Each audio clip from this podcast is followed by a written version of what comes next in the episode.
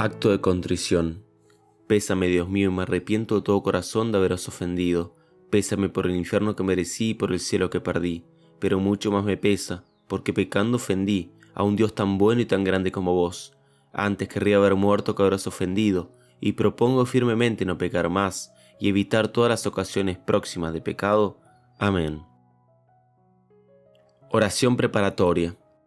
Dios te salve María llena de gracia y bendita más que todas las mujeres, Virgen singular, Virgen soberana y perfecta, elegida para Madre de Dios y preservada para ello de toda culpa desde el primer instante de tu concepción.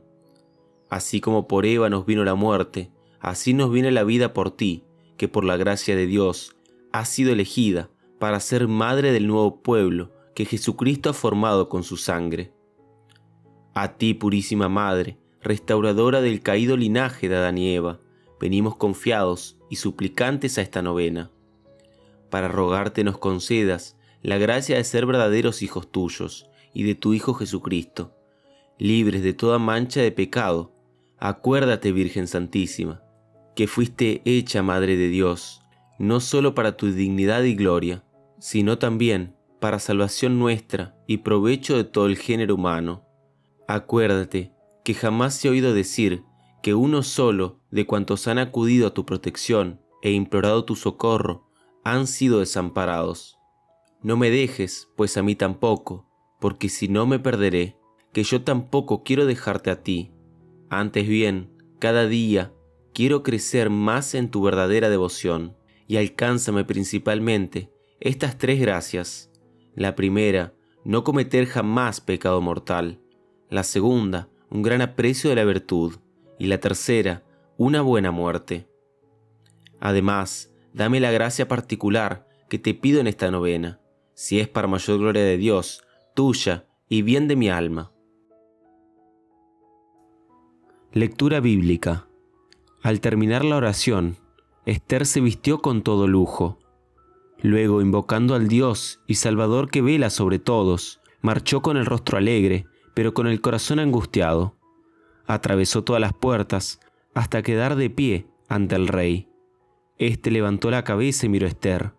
La reina palideció, se apoyó en el hombro de una doncella y se desmayó.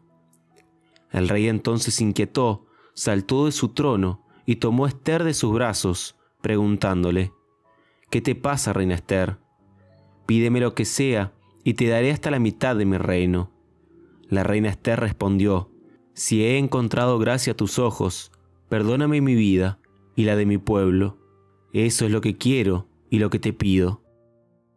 El rey extendió hacia Esther el cetro de oro, y ella se levantó y quedó en pie ante el rey. Palabra de Dios. Consideración. Consideramos a María Santísima preservada de la ley universal del pecado original, como lo fue la reina Esther de la ley común del rey Asuero. María Inmaculada es la bendita entre todas las mujeres, es la que halló gracia a los ojos de Dios. Ella es la reina de misericordia, que desde la cumbre de su grandeza puede compadecerse mejor y socorrer nuestras necesidades, intercediendo ante su divino Hijo Jesucristo. Procuremos cumplir en nuestra vida diaria las promesas bautismales. Por el bautismo hemos nacido a la vida de la gracia esforcémonos por mantenernos en amistad con Jesucristo. Oración del segundo día.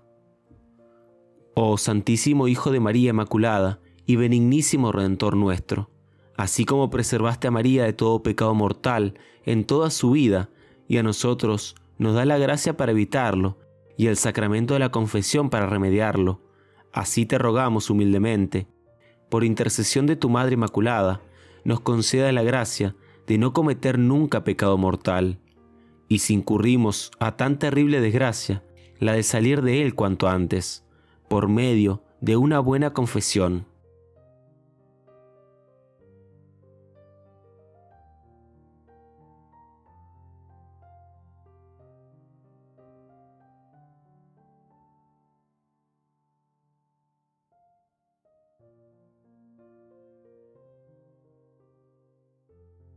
Oración final.